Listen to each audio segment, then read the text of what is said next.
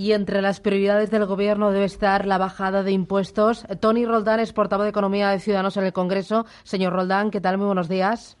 ¿Qué tal? Buenos días. Porque ustedes le piden al Gobierno que se comprometa ahora a una rebaja fiscal eh, cuanto antes, en 2018, que no espere a final de legislatura. Y parece que Montoro sí, que está dispuesto a ceder, ¿no? Bueno, eso parece. Todavía no hemos concretado. Eh, esperamos vernos a lo largo de la, de la semana para ir avanzando y, concretando la, la eh, que vamos a tomar. Pero en todo caso, yo creo que ha habido una mejora muy clara desde que el acuerdo de los números macro. Eh, bueno, los ingresos eh, fiscales, eh, el crecimiento económico, ahora ha habido una mejora del, de la expectativa de crecimiento, eh, digamos, dentro de los números del gobierno, también por la aire, etcétera. este no vamos a cumplir, estamos muy cerca de salir del procedimiento de déficit excesivo. la posición era llegar al 3.1, yo creo que nos quedaremos en el 3.1, el 3.2.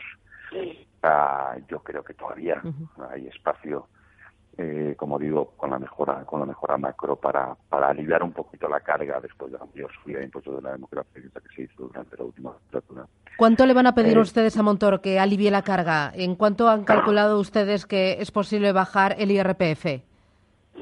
Bueno, eh, nosotros tenemos un espacio que es el que hemos dedicado al complemento salarial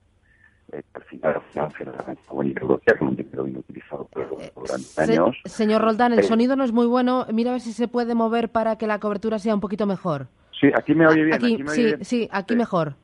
Digo, digo que eh, dentro del acuerdo con el Partido Popular teníamos una partida dedicada a, de 2.100 eh, millones de euros dedicada al complemento salarial hmm. ah, y que este año, eh, como, como saben, eh, hemos encontrado, hemos hecho un poco de la necesidad virtud, sabiendo que era un año de ajuste de 15.000 millones, y eh, hemos conseguido que se financie a través de la garantía juvenil europea eh, y, por tanto, con un coste cero para el, para el déficit. Por tanto, nosotros creemos que, que ese dinero al menos se debería dedicar, digamos que nos hemos ahorrado del acuerdo, se debería dedicar a, una, un alivio fiscal targeteado. Yo creo que tiene que ser centrado, pues probablemente en en los tramos más, más bajos del IRPF, teníamos que ver eh, si es eh, más, más, dirigida a familias con hijos, etcétera, ¿no? Eh, eso es, una, eso es lo que tenemos que discutir en la próxima reunión. ¿Ustedes le van a pedir una bajada directa en el IRPF o, o, se van a conformar con deducciones en el IRPF? Porque me da la sensación de que Montoro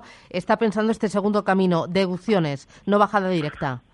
No, yo creo que, ya, insisto, yo creo que la, la policy, digamos, el, diseño definitivo lo vamos a discutir en la reunión. Nosotros tenemos varias propuestas. Eh, insisto, yo creo que, que no puede ser, eh, digamos, across the board, ¿no? O sea, si, si es para todo el mundo, entonces la bajada será muy ligera. Tiene que ser centrada en, un, eh, en unos colectivos específicos, esperemos que lo más amplios posibles y, y, significativa. Pero, pero insisto, este es el, un cambio de rumbo. Yo creo que es, es un primer paso eh, moderado en la dirección correcta y eso es lo que tenemos que conseguir. Después es cierto que todavía nos queda, eh, todos somos el único país por encima del 3% en Europa.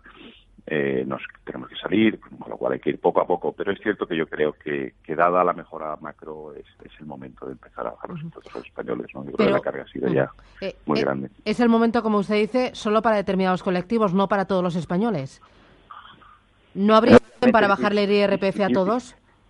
Idealmente, idealmente sí. Bueno, sabes que los tramos por arriba, si, si bajas, por ejemplo, el tramo más bajo, eh, los de arriba también también se ven beneficiados, ¿no? Mm. Por tanto, eh, por tanto se puede. Lo que pasa es que es, dentro del marco, si queremos eh, y respetamos la responsabilidad fiscal y nosotros creemos que tenemos que seguir en el club de las naciones europeas, que es el euro, eh, pues eh, entonces puedes bajar eh, moderadamente este año, ¿no?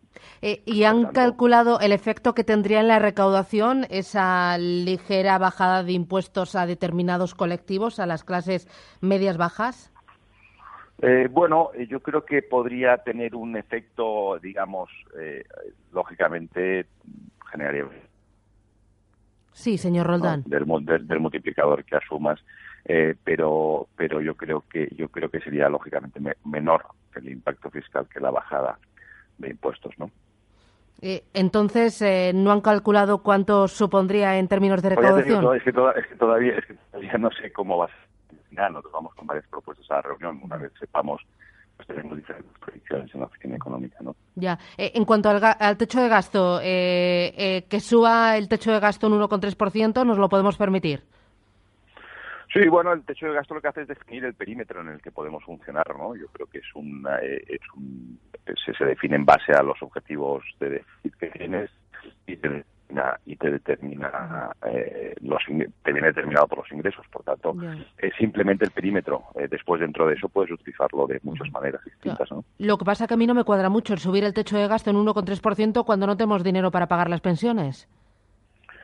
Bueno, eh, yo creo que para el reto de las pensiones es, es grande, hay que hacer muchas reformas, entre ellas eh, entre ellas estimular el crecimiento económico con medidas de competitividad, educación, etcétera.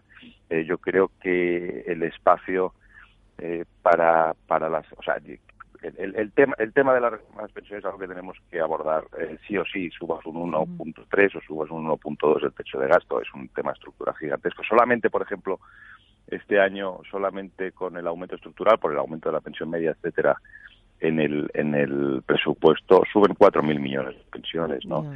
Eh, dentro en, en, en, el 2050 tendremos 8 millones de pensionistas eh, más y 8 millones de contribuyentes menos. O sea, tenemos un problema gigantesco estructural que tenemos que abordar y no va a depender de, del techo de gasto de este año. ¿no? Pero da la sensación de que el gobierno no tiene intención de abordarlo porque siempre su mantra es que con generación de empleo eso se va a solucionar. Bueno, yo creo que el gobierno ha sido poco honesto con la situación de las pensiones. En su, la estructura de sus votantes influye en su manera de opinar sobre esto, eh, pero, pero que necesitamos hacer mucho más que crecer, eh, está claro. Muy bien. Eh, Tony Roldán, portavoz de Economía de Ciudadanos en el Congreso. Seguiré hablando con usted, pero el sonido no es muy bueno. Muchísimas gracias por atendernos y que vaya todo muy bien. Un abrazo. Bueno, muchas adiós. gracias. Feliz adiós. martes. Adiós. adiós.